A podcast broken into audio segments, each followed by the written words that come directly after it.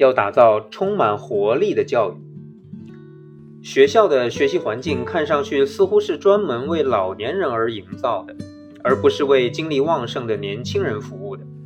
一进学校，每一个孩子都要安安静静、优雅得体、温顺听话。激动、兴奋与这种环境格格不入。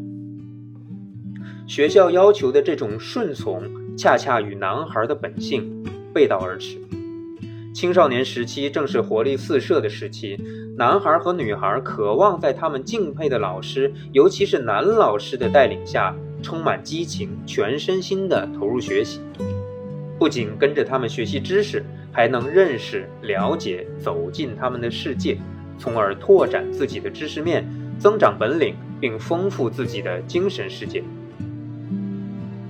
有些孩子往往更富有激情，他们的激情和天赋会使他们去做一些意义重大、对社会有用或者是极富创造性的事儿。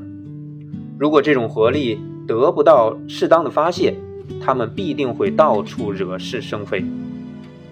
父母、老师或者其他引导者应该帮助孩子释放激情。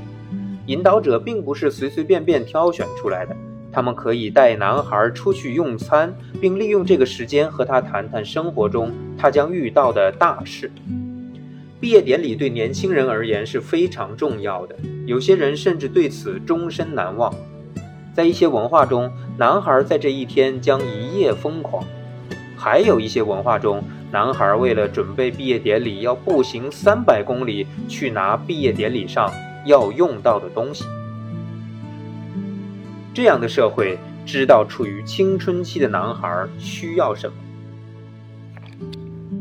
我们要善于在男孩的弱项上帮助他们。语言能力和表达能力是男孩的两大弱势。正如我们前面说过的，男孩的大脑结构很难把右半脑捕捉到的感受通过左半脑表达出来。这样一来，如果男孩想掌握一种书面语言或者口头自由表达自己的观点、看法，并从中体会到乐趣的话，他们就需要特殊的帮助。在学校的教育中，男孩有享受这种特殊帮助的权利，这并不违背男女平等的原则。从学前班的时候，就需要对男孩加设语言、阅读、戏剧等课程，